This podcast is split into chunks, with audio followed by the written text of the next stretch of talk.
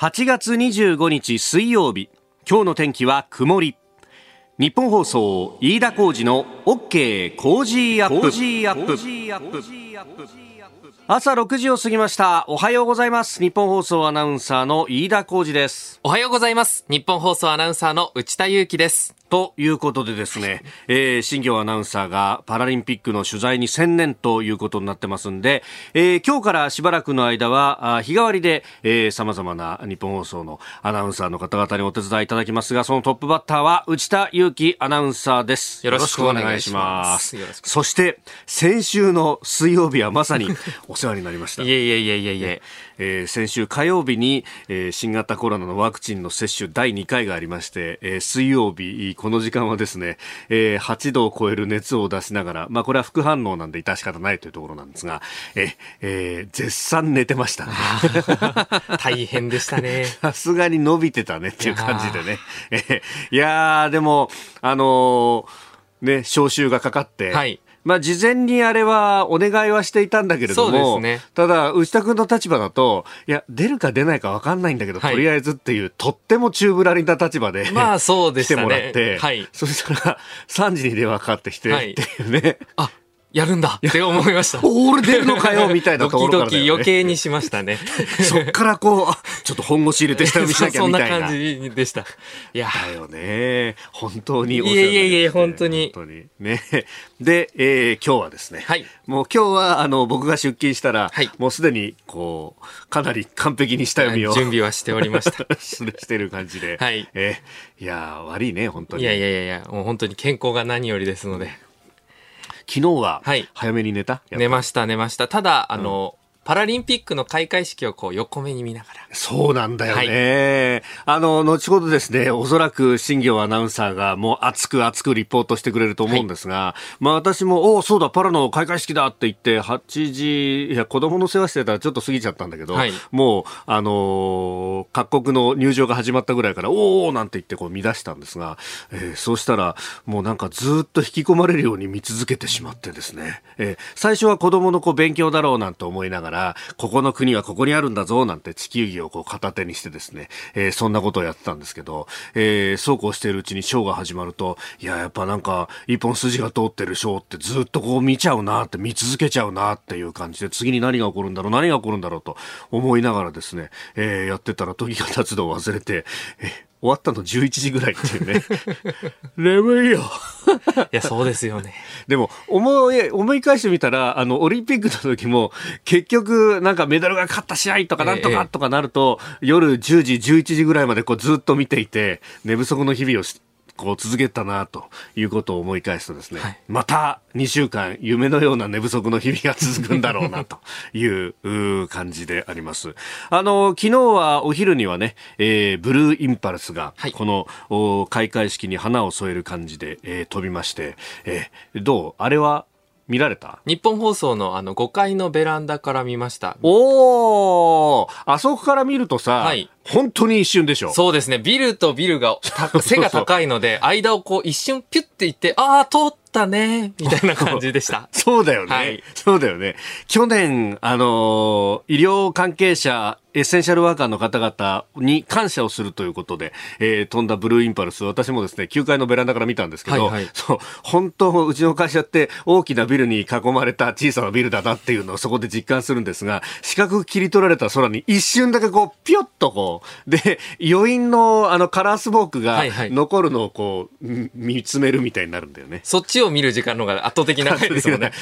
なんと言っても来たかどうかっていうのは音でしか判断できないっていうね。そうそうそうそうそう まあ、あのー、昨日はそんなあこともありながらですね、はい、ええー、いよいよパラリンピック開幕ということになりました。えー、新業アナウンサーのリポートは6時30分過ぎであります、えー、ぜひこちらもお聞きいただければと思います。東京2020パラリンピックリポートです、えー、そして内田内田アナウンサーには、えー、エンディングまでお付き合いいただきます。よろしくお願いします。ね今日よろしくお願いしますあなたの声を届けますリスナーズオピニオンニュースについてのご意見をお待ちしております。今朝のコメンテーターは数量政策学者の高橋洋一さんです。6時半過ぎ新業一華アナウンサーの東京2020パラリンピックレポートがございます。えそして7時台取り上げるニュースはまず菅総理と二階幹事長今日会談へというニュース。総裁選の日程ですとか、えー、横浜市長選挙の総括等々が出てくるのかというところです、え、それからアフガニスタン情勢をめぐって G7 7の緊急の首脳会議、昨日の深夜に開かれました。えー、そして自衛隊機2機がアフガンに向けて日本を出発。そうなんですね。昨日ブルーインパルスが飛び立った同じイルマから同じようなタイミングで飛び立っていて映像を見るとあの後ろにある飛行機ひょっとしてっていうようなね、えー、感じでありました、えー、そして防衛費についてニュースキーワード。さらに7時40分過ぎスクープアップのゾーンでは新型コロナの起源について。えー、アメリカの情報機関がずっと調べを続けているところですが数日以内に公開へという公開のめどが立ったというニュースも取り上げます。ここが気になるのコーナーです。スタジオ長官各紙が入ってまいりました。えー、昨日のね、パラリンピックの開会式、えー、開幕というところ、今日はですね、全紙一面トップというところであります。えー、ただ、まあ、この新型コロナのまあ感染者、PCR 陽性者の数などを鑑みながらですね、えーまあ、それをちくりというような、えー、新聞も多いと。どうもこの大きなイベント、オリンピックの時もそうでしたけども、パラリンピックもですね、政治的な何かメガネをかけてみようという人が、えー、とっても多いなというのが残念でならないところです。朝日新聞、東京パラリンピック開幕4400人出場、コロナ禍で無観客。まあ、まだいい方ですが、えー、毎日新聞、えー、パラ開幕制約の中、コロナ収束せず無観客。えー、それから産経も深まる強制東京パラ開幕と書いてますがサブの見出しではコロナ禍最多4403人参加と。えー、東京新聞コロナ猛威葛藤の大会、えー、そして日経はパラと歩む共生社会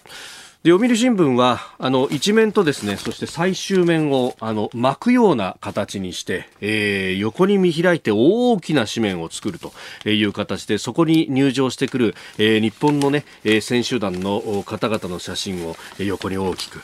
書いているという形になっております。あのーオリンピックの時もそうだったんですけれども、じゃあオリンピックで、まあ、海外から来た選手団もたくさんいると、そして関係者もたくさんいる中で、えー、そこがじゃあ発症になって感染が広がったかということに関してはですね、えー、東京都のコロナ関連の、えー、ホームページなどでも、まあ、詳細にそれを検証した、えー、ものが出ておりますんで、まあ、あのご覧をいただければと思うんですけれども結論としては、えー、オリンピックを発症としての感染の拡大というものは確認されなかったと。まあ、あの、観客は全く入れずにやりましたし、そして、えー、選手団も含めて海外から来た人たちは基本的に移動ワクチンを打っていると、えー、行動も制限されている中でやってきたと、えー、いうことがあります。もちろんですね、感染者がゼロであったわけではないというのはワクチンを2度打ったってこの病気は感染することは感染するんだということが言われていますので、えー、完全なゼロコロナではなかったけれども管理はきちんとできていてそしてここからあの感染が爆発的に広まったという事実はなかったと、うん、いうことが出てるんですけれども。まあ、それをこう、やるとですね、いや、これだけ感染が広がっている中でお医者さんが足らない足らないと言われているのに、オリンピックやパラリンピックにお客おお医者さんが引っ張られてしまって、治療ができないじゃないかみたいなことをですね、えー、こう言い募るという方々もいらっしゃいます。ただし、これは通常医療が行われている仮にコロナが全くない状態であっても、えー、スポーツドクターの人たちが招集されて、えー、対応に、オリンピックやパラリンピックのね、えー、方に当たってていたということを考えると、であれば全体のこのね、あの医療の体制等々まで含めた、えー、見直しというものに議論を進めなければいけないんですが、何か、えー、オリンピックやパラリンピックを、こう、機化として、ネタとしてですね、えー、自分たちのこう政治的な立場の補強に使うと、これはもうあの賛成派も反対派もそうなんですけれども、結局そこの部分に何か使われれていやしないかというですね、えー、ことばかりが、えー、目立つというのは非常に残念で、それは当事者の方々の言わんとしているメッセージとは全く真逆の強制、包摂というものを目指しているのに、分断ばかりが煽られるというのは、これ以上の皮肉はなかろうというふうに思います。開会式の、まあね、模様に関しては後ほど、えー、新業アナウンサーにもまたリポートしてもらおうと思っております。えー、それから気になるニュース各紙ですね、えー、中の方で、えー、経済面だとかで、え、報じている総合面で報じているところもありますが、え、福島第一原子力発電所の、え、処理水について、え、であります。まああのえー、事故で溶け落ちた核燃料を水で冷やしていると、そうすると、その冷やし終わった水の中には、えー、高濃度の放射性物質を含むものが出てくると。で、それをアルプスという多角種除去装置でもってですね、えー、トリチウムという、えー、まあ、これはあの水素まあ、三重水素というふうにも言われますけれども、えー、それ以外の放射性物質に関しては、えー、除去をしたものを今タンクに溜め続けているんですけれどもこれをまあ海に放出すると、まあ、これはあの各各国の原子力関連施設は、えー海洋放出というのを第一にやっているところも多いし、日本の原発も、えー、やっているものであるというところです。で、まあこれあの、風評被害等々が心配だということは前々から言われていますが、えー、それについて、うん、政府の関係閣僚会議は昨日、当面の風評被害対策として基金を用意し、値下がりした冷凍魚などを買い取ると、まあ、買い支えをするということなどなどを決めています。まあ、他にも消費者の理解を得るための情報発信などを強めるということでありますが、これ消費者の理解を得るためというふうに書いてあるので、まあ、あの、どういった形の情報発信するかというのはこれから先の話になるかとは思いますけれども、えーまあ、日本が独自にやっているというよりも、これ IAEA が間に入ってですね、国際原子力機関が。で、えー、第三者として客観的な形で数値を監視し、それをこう公表しということもやっていくはずなので、まあ、その辺の情報も含めてですね、そして海外に対しての発信というのも、強力にやって、いただきたいと。今も10余りの国で、日本の特に福島産の海産物や農産物を拒否するという国がありますが、ここでは何度も申し上げておりますけれども、あの、モニタリング調査であったりとか、まあ、ちょっと前まではお米に関して全量の検査をやると、すべてを調査をするということで、で、しかもそのモニタリングで出た数値というのは、一切包み隠さず、ほぼリアルタイムに近い形でこう上がってきていると。福島島の恵みというホームページに行きますと、その数値であるとか、取れたところであるとか、えー、取れた期間であるとかも含めてですね、精密に、えー、それをトレースできるようになっております。えー、まずはその数値というものをご覧いただいて、えー、ご自身で判断をいただければと思います。えー、ちなみに検出限界値未満ということで、うん全く数値が出てこないというようなことがもうずっとこのところは、えー、続いているという品目が本当に多いと、えー、これだけ検査をしているというのは日本中どこを探しても福島県産のみということで、えー、それこそ生産者の人たちはこれ逆説的なんですけれども福島の農産物が一番安全ですよ。なぜならこれだけ検査してるからねっていう話をするぐらいの、えー、ものでありました。ぜひ一度ご覧いただければと思います。さあ、東京パラリンピックレポート、新行アナウンサーです。新行さん、おはようございます。はい、おはようございます。日本総アナウンサーの新行一華です。いやー、いよいよ始まったね。始まりました。またこう、幸せな寝不足の期間がやってきましたね。本当だよね。ねいや、昨日の開会式も本当に素晴らしくて、あの、We Have Wings をコンセプトに、パライアポートと呼ばれる空港舞台に物語が進んでいきました。もうこれ、飯田さんにとってはかなりたまらなかったんじゃないですか。いろんな飛行機が見られるぞっていうね。いや、でもプロジェクションマッピングも使いながら、ね、本当さながら滑走路にいるようなね。本当でしたよね。あの、選手を迎えるスタッフの皆さんの頭にこう、プロペラ、こう、タケコプターみたいなものがついていたりですとか、ねねあとスタッフの皆さんの衣装がこう、滑走路をイメージした紫色のストライプになってたりでしたとかね、すごくこう、ニヤッとするポイントありましたよね。なんか、細かいところまで含めて一本筋が通ってるなっていう感じがしたんだけれども。一貫したテーマありましたよね。ねやっぱりその印象に残ってるシーンって本当たくさんあると思うんですよね。選手の皆さんの入場も本当に素敵でしたし、笑顔だったり、衣装だったりとか、日本選手団もね、あの、すごく和やかな雰囲気だったんですけれども、はい、やっぱりこの開会式の物語の主人公、翼が一つの、あの、片翼の小さな飛行機、はい、最初は飛ぶことを諦めていた飛行機が、いろんな個性豊かな飛行機や仲間たちと出会って、こう、飛び立っていったあのシーンっていうのを、やっぱりぐっときて、私も先ほどもう一回見返して、ちょっと泣いて今、またリポートに臨んでるので、ちょっと、あの、ちょっとすっきりしてるんですけど、あの、主人公の飛行機を演じられたのがですね、都内の中学2年生の和合由衣さんなんですけれども、先天性の機能障害で車椅子で生活してまして、演劇経験ないそうなんですけれど、見ている人を引きつける力ありましたよね。いや、すごく生き生きとしているなというふうに思って、私、あの、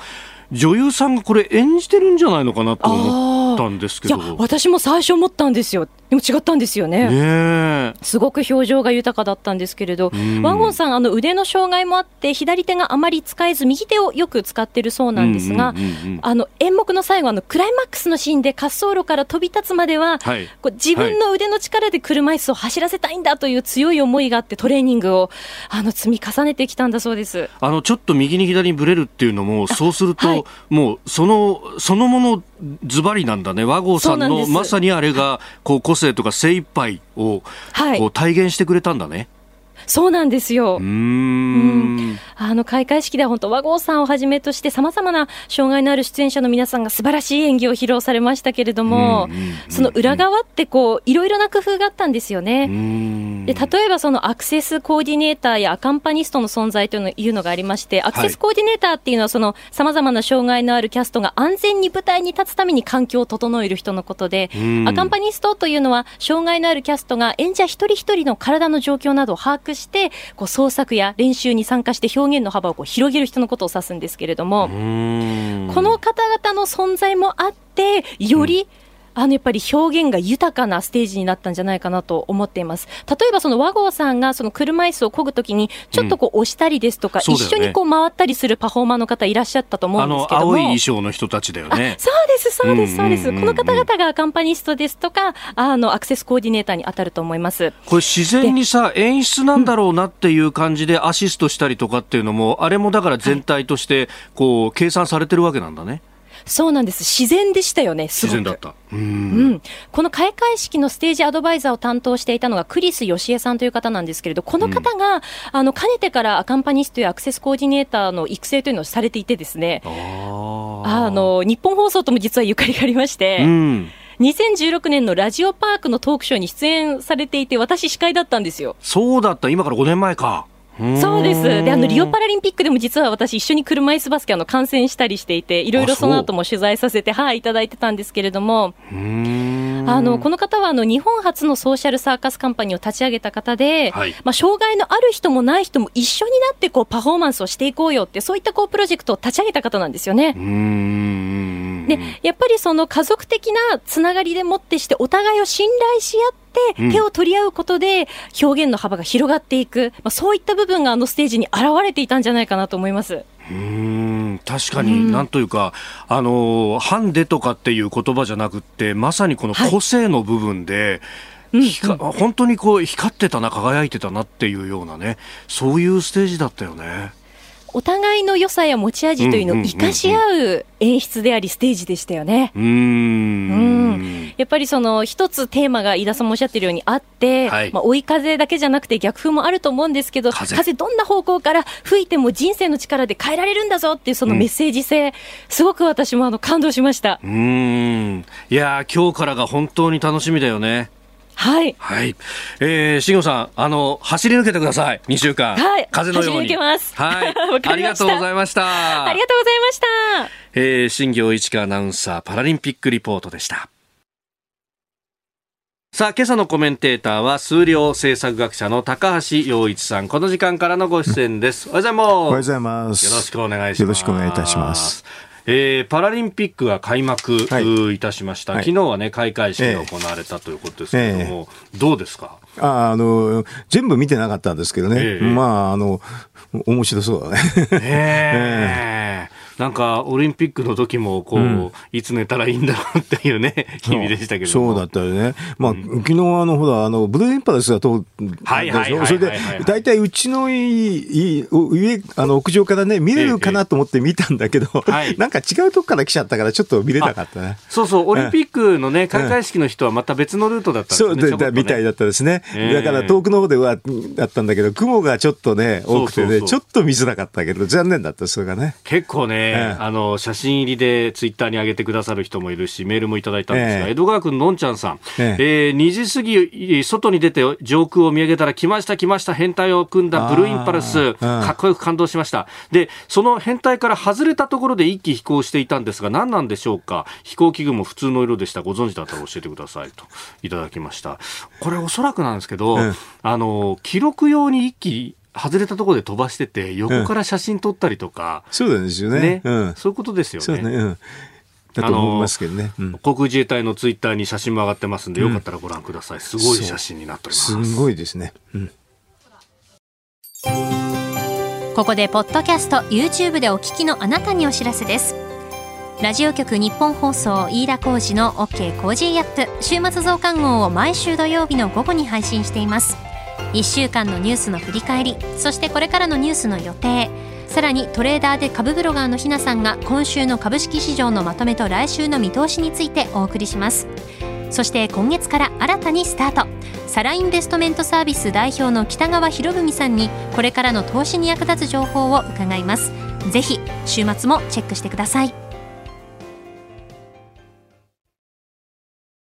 8月25日水曜日時刻は朝7時を過ぎました。改めましておはようございます。日本放送アナウンサーの飯田浩二です。おはようございます。日本放送アナウンサーの内田裕樹です。えー、新業一華アナウンサーはパラリンピックの取材に専念ということで、えー、今週と来週えー、日替わりで、えー、各アナウンサーにお手伝いをいただきます。今朝は内田裕樹アナウンサーです。引き続きよろしくお願いしますえー、そして C 代コメンテーターの方々とニュースを掘り下げます。今朝は数量政策学者高橋洋一さんです。改めましておはようございます。おはようございます。よろしくお願いします。えー、高橋さんには番組エンディングまでお付き合いいただきます。では7時台最初のニュースはこちらです。菅総理と二階幹事長今日会談へ自民党の二階俊博幹事長は昨日の記者会見で菅総理と今日会談することを明らかにしました。総裁選や衆院の解散の政治日程について協議するものとみられます。えそれからその総裁選に関して二階派として派閥として総理を支持すると総理再選を支持すると明言をしました。まあこれね、えー、派閥単位でのこういった表明というのは初めてとなると、まず先手を打ってきたという感じですか？あでもまあ幹事長ですからね、うんうん、あのどまあ、あのど水面下は分かんないですけどね、それぞれ派閥の人と、まあ、菅さんは多分やり合ってるはずなんですけどね、うん、でも一番最初にどうしてもまあ幹事長と会うじゃないですか、はい、だから一番最初に言わざるを得ない、だから、まあ、どういうポジションかっていうのが重要なんですけどね、まあ、あの先に言ったってことでしょうね。でも、まあ、きり言うとあれかもしれないですね。あの、はい、要するに、あの、細田派と麻生派もね、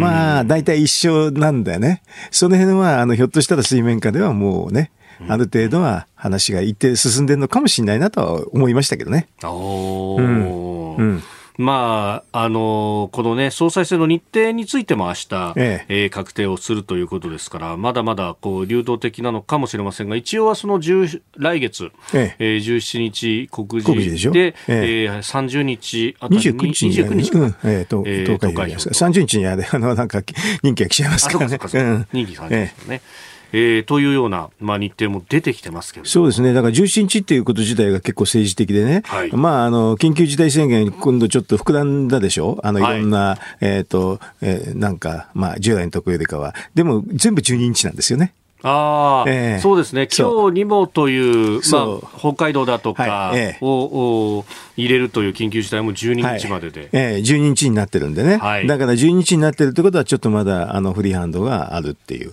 まあ、あの一般論ですとして言うとね、うん、その緊急事態宣言の間は、ちょっと何何かをしづらいというのがありますよね。たただね、あのまあ、あのパラリンピック9月5日だから、はい、まあ、当初の予定っていうかね、あの思惑だったら、ええ、まあ、6日ぐらいから臨時国会とか、そういうすごく政治の動きっていうことだったんですよね。それで早く、まあ、解散総選挙、まあ、臨時国会開けば解散総選挙いつでもできちゃいますからね、はい、そういう予定だったと思うんですけどね、さすがにこの時期になると、それが多分難しくなってきて、そうすると、パラリンピック終わった後のすぐのスター、なんていうかな、話ができなくなってきても、えー、っと、先週の日曜日のね、横浜市議選で、もう選。挙区始まっ、あ、あ、ごめんなさい、横浜市長選。で、政局がもう始まっちゃったって感じはしますけどね。うん、えー、そうすると、まあ、前々から言われていた、あの、総裁選の前に解散を打ってみたいな話っていうのはスケジュールがしづらくなったんでしょうね。そうすると、あの、まあ、論理的には、あの、総理のね、専権事項だからあり得るんでしょうけどね、はい、そこになったら本当の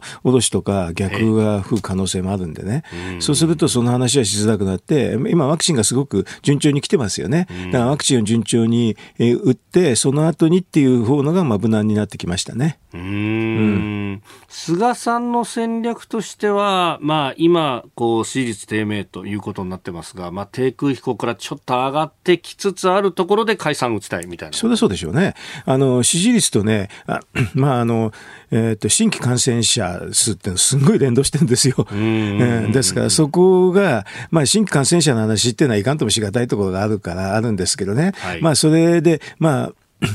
あのほとんど今、死者は少ないので、大したことないという意見もありますけどね、うん、あの結果的に新規感染者数が支持率に連動してるのは事実ですから、そうするとそれを結構抑えてからと思うんじゃないですか。うん、なんか東京のデータ見てますとね、あのそろそろそろそろ、まあ、伸びに鈍化が見えてるんですよね。あえー、ピークは超えつつあるのか。超えてない、超えてないけれど、ままあ、伸びてるんだけど、それが鈍化してると。あえー、なるほど。あのなんか数学の予言ですとね、はい、要するに一次微分はプラスだけど、二次微分がちょっとずつ変化してるってそんな感じなんですよ。だからそうすると、まあ、あの、あとちょっとするとって、だから9月12日なんかもね、そういうせそういうふうな状況を見ながら設定した数字、あの、日にちじゃないかなと私なんか思いますよ。なるほど。ええまあこれフルスペックの総裁選をやるかどうかっていうもちろん。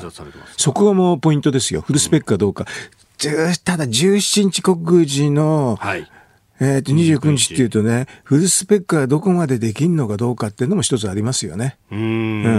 ん。それもやっぱり感染状況との見合いであったりとか。もちろんそうでしょう。うん。で、それが、あの、当然のことながら、誰選ぶかっていうのにも関係するし。うん。だから今のところいろんな人の名前挙げてるけれど、はい、もうこれから多分あの、告示まではね、自民党17日まではもういろんな話が出てくると思いますよ。なるほど。う ん、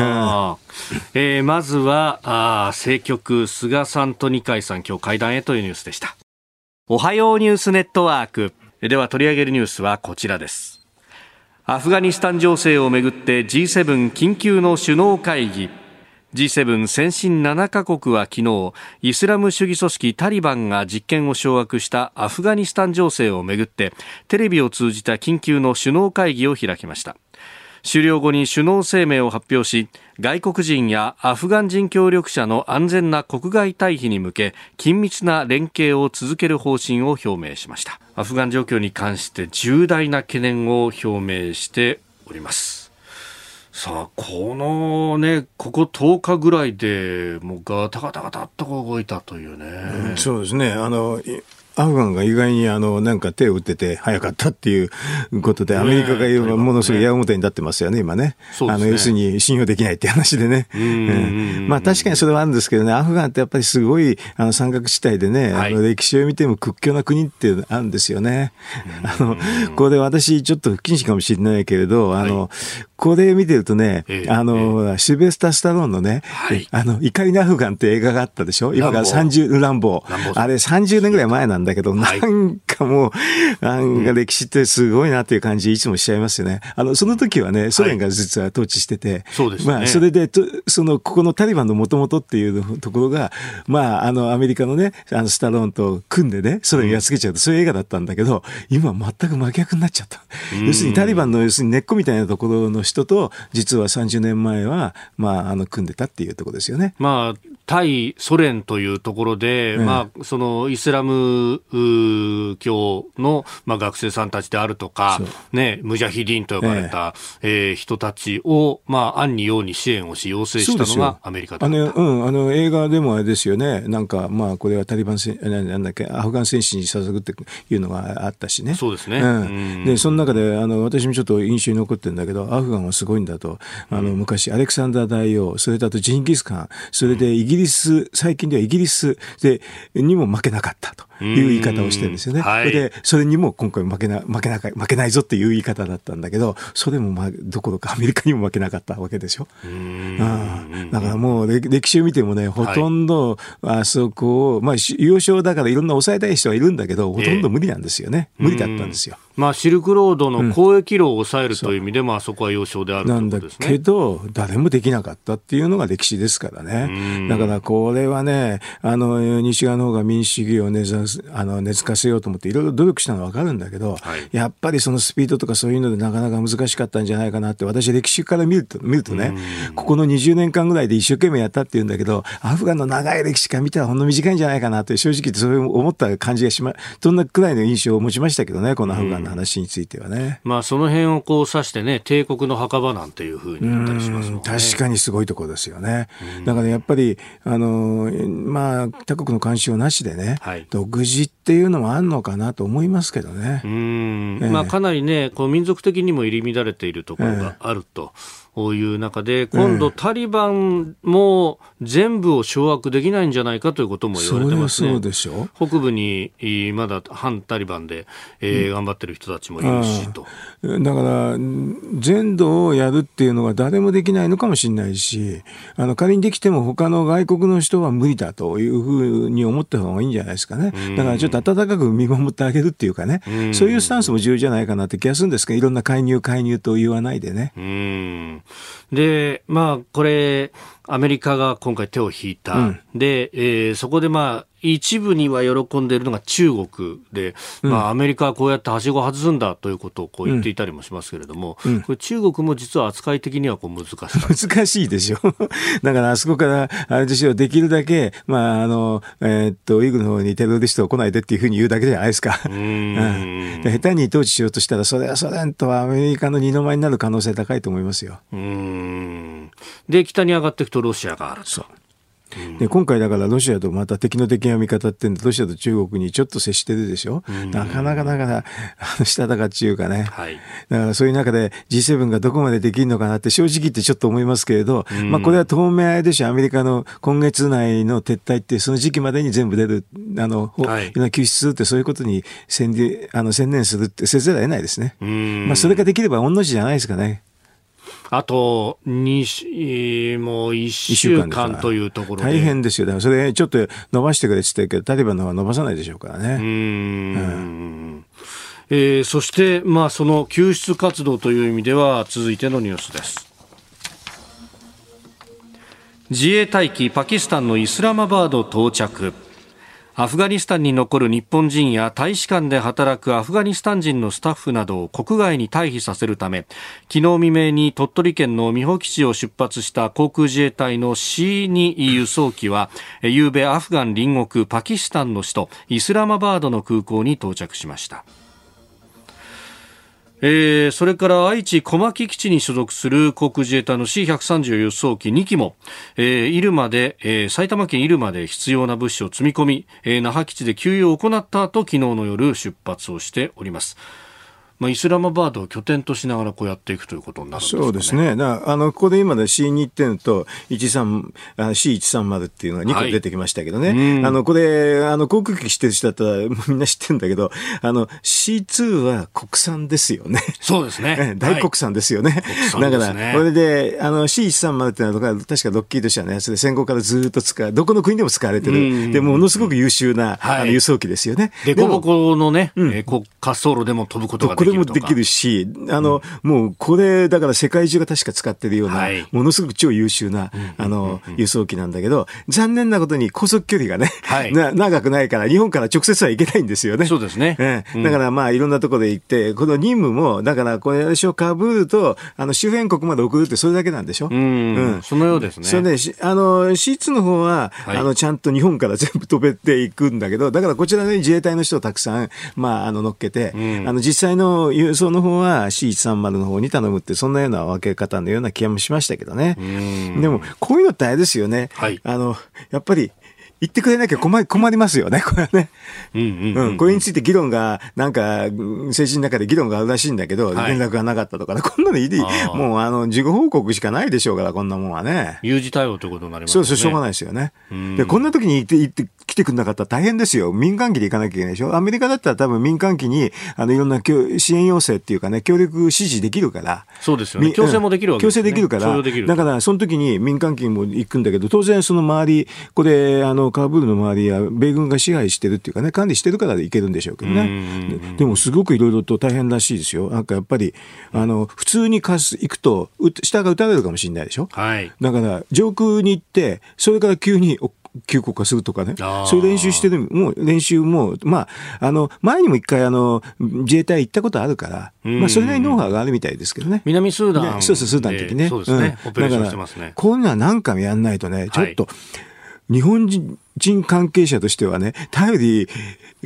頼りなくて、海外行けなくなっちゃうでしょ、こういうのないと。うん、これしっかりやってもらいたいですね。まあ、かつてね、えー、イラン・イラク戦争でテヘランからの脱出というところで、最終的にトルコ航空の記者が来てくれたというのがありま頼まなきゃいけないってね。こんなんだからみんな、あれですよ、有事対応というんだったら民間機に行かせ、それでまあそこは完全に、あの、まあ、なんか防備しながら行くというかね、そういう体制ってのはどこの国でも取れるんですけど、日本こういう時に取りにくいですよね。で、実際問題いろんな話するときに、法制の中で、相手国と相談しなきゃいけないなんてわけのわからない規定も入ってたりすると、こんなの無理でしょと、有事の時なんか。な通り今回に関しては大統領が逃げ出してしまったと。無理でしょう、こんなの。だからどうしていいのかだからこういうこういうに備えてね、はい、いろんな有事の話っていうのは考えてもらいたいと思いますけどね。うん。まあね、これ、自衛隊の方々もリスクは当然ありながらこう行くというところで、ところが、あの、日本の自衛隊は諸外国と違うのは、えー、これだけはやっていいよリストがあって、えー、それから外れたものはできないっていうのが、それは、だそんなの、そんなこと言ってないですよね。だね、そこの判断を現場にっていうことになると、これは結構大変ですよね。あの、まあ、あの、空港の周りはちゃあのちゃんと、まあ、米軍があの、ちゃんと治安を維持してるっていうのはあるんですけど、うん、それでも、あれですよね、あの攻撃を食らう可能性ありますけどね、だからあのなるべくそれを食らわないようになんなんか考えてて、それでまあ、あのあのなんか対空兵器っていうのはそれほどね、大したものはないっていうふうにことらしいんですけどね、はい、でもあの投げつかれた手榴弾ぐらいの威力はあるんでね、エンジン1個ぐらいやられちゃうかもしれないけど、でもまあ、あの軍用機の輸送機っていうのは丈夫だから、はい、墜落することはないでしょうけどね。うん、まあね、あの、C2 にしても4発のエンジンを積んでそうそう、一発ぐらいだって別にね、普通に飛べますけどね。でもこ、この C2 はね、ぜひ頑張ってもらいたいですね。はい、ね続いて、教えてニュースキーワードです。防衛費。防衛省は先週2022年度予算の概算要求で過去最高の5兆4000億円台を計上しました。中国への抑止力向上を急ぐため南西諸島の防衛体制を強化したもので年末の予算案決定で21年度当初の5兆3422億円を上回る最高額となり防衛費で目安としてきた国内総生産 GDP の1%を突破する可能性があります。まあ、概算要求各省から出ておりますけれども、えー、防衛費に関してはすでに先週、記事が、えー、出ておりました。うんうんこの GDP1% みたいな話って、もうこれって取り下げられて久しいんですよね。久しいですよ。ななんかなんで今頃まだまだ言ってんの？っていう、ね、取り、まあもともと設定してるのはおかしいんですけどね。それを取り下げてるのに、まあまだ言ってんのかなっていう感じですけどね。そうですよね、うん、三木内閣でこれが設定され、そして中曽根内閣で撤廃を目指して支持もしていたというところなんですけれども、うん、あの大体だから他の国見たって別に、うん、あのまあ一般的に言うとね、はい、あの、まあ、まあ G20 では、あの平均すると2.3なんですけどね。ああ、えっと、GDP 比はね。だから、うん、それで、しかもね、大体あの2.3なんですけど、結構いろんな情勢によってプラスマイナスはするんですよ。これが普通ですよね。で、日本だけ、世界中の中で、防衛費っていうか、まあ、軍事費ね、ミリタリーエクスペンディチャーっていう、その、それを比率を見ると、日本だけがほぼ横に、横1で、いつも GDP でもうぴったり1%ぐらいだ。こんなの国ないよ、だって。うん、普通はいろんな情勢に応じてやると。それで、にまあ、あの、えっ、ー、と、国際関係理論の基本的なやつっていうのは、はい、まあ、リアリズムっていうのは。あと、まあ、あの理想主義もあるんだけど、うん、あのリアリズムの方は実は同盟と軍事費をあのそこそこに保てて、はい、そこそこって意味は同盟結んでると攻められにくくなるっていうのとあと軍事費はいろんな周りの国と、うん、要するに不均衡が出ると戦争が起こる確率高くなるんですよ、はい、だから要するに周りの国と同じように伸ばせっていうのがセオリーなんですよ、うん、でそれから考えると中国はもうここの20年間ぐらいであ、まあ、2 3 0年でですねまあ10倍近いんだけどね、うん、10倍以上かなあのそうすると要するにすごく伸びてる時に、はい、日本だけが伸びないっていうのは実は不安結構危ないんですよ。要するに、相手にその気、その気にさせちゃうっていうことなんですけどね。攻めたって大丈夫だろうみたいに思わせちゃう、うん、攻められても大丈夫だろうと思われちゃったら非常に危なくなるっていうことなんで、だから、それはですね、やっぱり一緒にやんなきゃいけないっていうのが普通です。あ、ちょっと失礼。あのね、ここ30年間ぐらいでね、中国はね、20倍です。20倍え、20倍です。あの、実は、あの、まあ、日本の周りで気をつけなきゃいけないロシアなんだけど、ロシア8倍。ああ、ロシアも8倍の、いや、まあ、それが結構、まあ、相場って言えば相場なんですけどね。えー、ね日本はだからそれで、あの、考えると、実はほとんど横ばいだから1.4倍つって、全く、ちょっと世界の中でお、ちょっと異常な状態ですね。うん、ここまでの不均衡というのは、不均衡させちゃダメなんですよ。さあ、不均衡になるとね、本当にね、その気にさせちゃうんでね。それが一番危ないんです。うん。ね、不均衡を、まあ、今までであれば日米同盟でなんとかこう、埋め合わせるような形であったわけですね。ねでも、まあ、日米同盟つっても、今回のアクアの時に、まあ、アメリカも言われてるけど、要するに当てにならないだろうって話があるし、いや、要するにど、どこの国際社会もそうなんですけど、まず自国で守んないと、要するに他国は守ってくれないんですよ。だから自国でまず守れなきゃいけないんで。そうすると、この防衛費の不均衡っていうのはものすごく危険な状況になっちゃうんですよね。だから、よく日本だけで議論して伸ばすなって言うんだけど、その話があんだったら中国に伸ばすなって言ってくれるのが一番いいんですよね。うん。お互い伸びないんだったらそれはそれでいいけど。それはそう。お互いに伸びないはいいんですけど、片っぽだけ伸びていくっていうのはまずいんですね。うん。うんまあ、それこそ本当、ねえー、中国を何かこうあの想定して備えるみたいなことまで戦争するかみたいに、えー、批判する向きがあった。そうですけど、でも今までのあの軍事が不均衡になると戦争確率が高まるっていうのは、実はデータで完全に無知視されてるんですよ。ですから、それはね、危ないんですよ。うん、だから本当に抑えるんだったら両方抑える。だから軍拡っていうのはあるんですけどね、はい、中国軍拡どこのところにも軍拡抑制には参加しませんから。大変な国です、はい、続いてここだけニューススクープアップです。この時間最後のニュースをスクープ。アップ新型コロナの起源数日中に公開へ。バイデン政権がアメリカの情報機関に求めていた新型コロナウイルスの起源の詳しい調査をめぐって機密内容を含む報告書がまとめられ機密の内容を精査した上で数日中に公開されることが分かりました。武漢のウイルス研究所から流出した説。それから市場などから動物を介して人に感染してきた説などなどと。いうところがあるようですけれどもね。などなどってところがね。まあ、あの、これ医学的な話をするとね、あの、なんか短期間にこういうのっていうのはなかなか、あの、はっきりした答えは出にくいっていうのは、まあ、まあ、それは多分そうなんですよ。はい、ただ、それ以外の話がたくさん出てきそうだっていうふうに思ってて、今でもいろんな、まあ、リークがたくさんあるじゃないですか。これも明らかに情報合戦してるなって感じがしますけどね。なんかハック、えっ、ー、と、研究所ハックしたとかね。はい。あの、中国の研究所を、あの、ハックしちゃったとかね。ハッキングしちゃったとかね。だから、まあ、あの、率直に言うと、あそこのデータベースが全部公開されると、かなりの程度わかるはずなんだけど、はい、それを中国が公開しないって言って、ずっと言ってるでしょ。だから、ここアメリカもやる手があるんだけど、でも中国から見ると、はい、あの、本当に違ってたら公開しちゃえばそれっきりね、学術的な話なんでね。えー、公開しちゃえばそれっきりな話なんですけどね。でもそこは公開しないから、あの、まあ、私、まあ、ここは多分ずっと公開しないだろうという予想のもとでいくと、まあ、あの、医学、なんだか、あの生物学的な話はちょっと結論はつけにくいけれど、はい、少なくともいつ知って、あのその時に適切なディスクロージャーって、これはまあ行政的な話なんだけど、それが言えそうな気がしますけどね。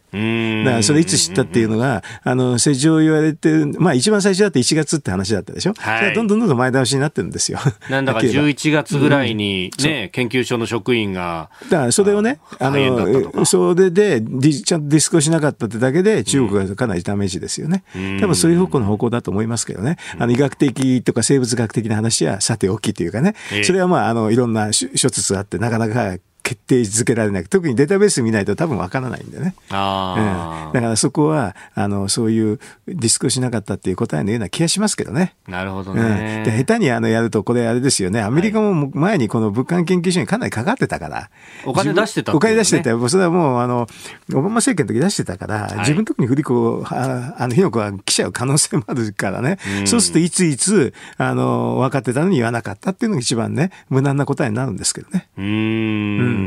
まあね、しかもアメリカ国内ではできない、まあ、ある意味危険な実験を、武漢だったらできるということで、お金も出したっていうような。で、それで逆にね、あの、オバマ政権の話になっちゃうと、バイデンさん副大統領だったでしょ？そうですね。うん、そういう時に自分にかかってきちゃ、帰ってきちゃいけないというふうに考えればね、うん、まあ、あの、去年、あ、一昨年の、えっ、ー、と、暮れの段階、暮れっていうか、かなり早い段階で分かっていた。はい、ただし、その時に適切に、あの、世界に言わなかったっていうのが、まあ、答えとしてはね、無難になるんですよね。うんうんそうすると、まあ、政治的な思惑もあるとなると、なかなかこう、真相みたいなところまで行き着くようなものでもなくなってきます、ね、データベース塞いじゃったらね、はい、真相、まず難しいですよ。うん、あの遺伝子っていうのはどのように変わってたかっていうのは、データベースがあるとちょっとずつちょっとずつ変わってたら分かるはずなんでね、そうするとこが起源だっていうのは、実は、あの、統計的な意味でね、あの、ちゃんと追求できるんですけどね、データベースがなかったらそれ無理ですよ。だから、その時に、あの、証言だけではね、はい、それはあの、えっ、ー、と、科学的な答えにはならないんでね。えー、だからそういう意味ではあのさっきのディスクロージャーっていうかね、はい、開示をしなかったところに持っていく方のがみんなが落ち着きがいいんですけどね。うん、ね、行政手続き論というかそこの歌詞みたいなものとか。ね、まあそこまでいけば少なくとも WHO の報告書は完全になしにできるでしょ。はい、でも WHO の方もやっぱり医学の人だからデータベース出せっていうのに最後行かざるを得ないんですよ。はい、中国の方がそれを隠していたと。まああのある程度時にデータベースシャットダウンしたのは事実ですからね。それがあのやっぱり、うん、研究のデータベースとしてはまずいですよね。うんうん学術の世界は学術世界はオープンじゃないといけないですね。っていうのは立場だ、あの、建前だから、そこに持ってってった方が簡単ですよね。はい、あの、か、あの、医学的な論争を引き起こしてもなかなか答え出ないですからね。なるほど。ええ、そうすると、まあ、この報告書で終わるというよりは。終わらない。これから先、これから、これからだから打ち上げでしょ。これからだからどうやって追い詰めていくかっていう、そういうふうなのもとで出てくるっていうことだと思いますよ。うん。ええ、WHO も、あの、先日、中に入って、一応お手盛りでの形だというふうなことは批判されてますが、うん、まあ、調査をしたと。で、第2回の調査を求めてますけれども、これは中国は拒否してますね。うん。それは、あの、そのデータベースと同じですよね。えー、だから、あの、だから、まあ、あの、このアメリカのバイデン政権の報告書でね、WHO の方中でも変えるっていうのも一つあってね、でじわじわと追っていくんじゃないですか。うん、ええ、そういえば事務局長の任期もそろそろ切れそうだそうですよね。だこの後にだから中国の方は、はい、まああのアフガンから引くっていうのは決めてますからね、こちらの方の対中の話にね、はい、特化して、てか戦まあ、力を注いでってね、次には関心があるのは北京オリンピックになりますよね。うん、北京オリンピックの話どうなのかって、今のままですと、ちょっとジェノサイドがあって、もしこのコロナの話も疑い濃厚って話だと、はい、ちょっとあの外交ボイコットでとどまるかどうかって話になるんじゃないですか。外交ボイコットっていうのは、まあ、開会式に政府要人が行くか行かないかね、これは多分行かないと思いますよ、措置と同じように。はい、ただ実際問題、そこにとどまるかどう、それに終わるかどうかっていうのがポイント、次のポイントなんじゃないですかね。そうすると選手先週。だから、ギリギリにアフガン時の、なんだっけな、あの、モスクワ五輪の時も3か月か4か月前なんですよね。はい、ギリギリのところが、うん、決定するのは。そうすると11月ぐらいかな。うん。えー、そのあたりが山になるんじゃないですか。今、8月末にこういうの出るでしょ、はい、それからいろんなじわじわが出てきて、秋ぐらいにまたもう一個山が、もうその前にも何回か来ると思いますけどね、中国はどのように出るのかって、北京五輪やりたければかなり妥協すると思いますけどね。はい、うん、まあ出方次第だしっていうところで。そうですね。だからその時にハッキングしたっていうのが結構重要な話でね、本当は知ってんだぞっていうことでしょ。でも本当は知ってんだぞってどこまで言わないからよくわかんないですけどね。うんうんうんうん。アメリカ側もどこまで掴んでるのかって当然それは言わないですよね、うん、そうですよ。うん。だからそういう結局ね、あの、駆け引きがこれから行われるっていうふうに私予想しますけどね。うん。まあそして、まあモスクワ五輪の時のこう記憶というと、うん、やっぱりこう涙の会見ね、うん、えー、アスリートの方々がこう政治に翻弄されたということがありましたが、うん、あれよく調べてみると、イギリスとかって、国としては出さなかったけれども、うん、オリンピック委員会代表みたいな感じで、こう選手を派遣したところも西側諸国でもあったんですよね。でも、北京五輪だとね、選手、かなりね、打撃になりますよね。だって東京オリンピックってあれじゃない、ほとんど、あの、ヨーロッパとアメリカじゃない、選手が。アメリカとカナダと。冬季のオリンピック、ね、冬季オリンピックはね、だから北京になるとね、あのだいぶ様相がちょっとなるでもガラッと変わるんじゃないかな。それで、あの、東京オリンピックの話の方がいろいろとスポンサーにくっついてるでしょ？はい。だから動きっていうのは結構激しいっていうんで、で、だから大体大会があれば全て OK なんだけど、日本なんか要するに札幌とかそういうのはね、大、あの、候補地だから、はい、心の中で準備しておいた方がいいと思いますよ。すぐパッと手を挙げると。同じアジアだから結構簡単だと思いますよ。うん。うんまあ、もともとそうですよね、2030年、うん、やろうとしてるんでしょ？年とうん、で今今言っちゃえばもう終わっちゃいます から、うんえー、新型コロナの起源数日中に公開へというニュース、まあ、そこから、えー、東アジア情勢さらにはオリンピックというところまでお話しいただきました。うんあなたの声を届けますリスナーズオピニオン様々いただいてますね。えー、パラリンピックについて、えー、墨田区ひろこさん64歳自営業の方、えー、息子の友人の新井大輔君が、えー、パラリンピック車椅子テニスの代表で出場するんです。知り合いがパラリンピックに出場するなんて初めてなんで、パラを見るの楽しみになりました。おおいただきました。まあ、車椅子テニスというと、国枝慎吾選手、うー、それと並んで出ると。うん、いうことなんですが、先天性の生まれつきの障害を右足に持ってらっしゃって 2, 2歳から義足で生活をされているという新井選手、うん、いやね本当身近にっていうことになるとより見方もこれ変わってきますよね。うん、さっきあの面白い教育が随分あっていろんな障害者を組になってリレーなんてすごく面白そうだね。なんかね対応対応対応っていうかね、はい、あのタッチの仕方もいろいろ工夫があったりしてね。そうですよね。えーえー、それから、あ豊島区の久美子さん51歳会社員の方、えー、今日から新業アナウンサーパラリンピック取材のため番組お休みと聞いてちょっと寂しいようなでも彼女のフィールドワークの一つでもあるパラアスリートの取材だからしょうがないよなと思ったりします、えー、たくさん取材していっぱいいい情報を伝えてもらえればと思ってます水分補給も忘れずにうん、いただきました。いや、新業アナウンサーは6時半のレポートをね、興奮してました。興奮してた？はい。ああ。すでに。まあ、ね、もうわかりますけどね。まあ、私なんかお隣さんいつも新業さんだけど、今日は全然違うフレッシュマンだったから。いやいや、すいません。今日は内田アナウンサーに手伝ってもらって若いね。若いですよ。えっ、ー、と、何年生まれだっけ？えー、1997年生まれです。平成。9年ですね。平成9年ですよ。平成9年。もう、もう、もうね、大倉財務でバリバリやってた頃ですか？ええって感じ。そうですよね。だって今来て自分若いなと思ったわ。それこそ長野オリンピックが直後にありました、生まれて。そっか、はい、そっか。じゃあ何立て立て立ってくれ立ったは。知らないよ。僕が立とうとしてる時。そうか。そうか。勇気も立ったみたいな。そう、そういう頃ですね。そういう頃か。お父さんお母さんからしてみたら。そうだと思います。いや大逆転のね、金メダルね。大ジャンプを見せた原田。そうそうそううん、ねえ。いやリアルタイムで見てましたよ。もうリアルタイム、私なんかその前の札幌からリアルタイムだからさ。72年の日の丸飛行隊ですか？あの、笠谷の飛んだ決まった飛んだ決まった 大ジャンプ、笠谷のジャンプそうそうそう。金メダルジャンプそういう時代ですね。また見たいですね。本当ですよね。本当ですよね。えー、たくさんのメール、ツイッターいただきました。どうもありがとうございました。ありがとうございました。今朝もポッドキャスト YouTube でご愛聴いただきましてありがとうございました飯田浩司の OK コージーアップ東京有楽町ニッポン放送で月曜日から金曜日朝6時から8時まで生放送でお送りしています。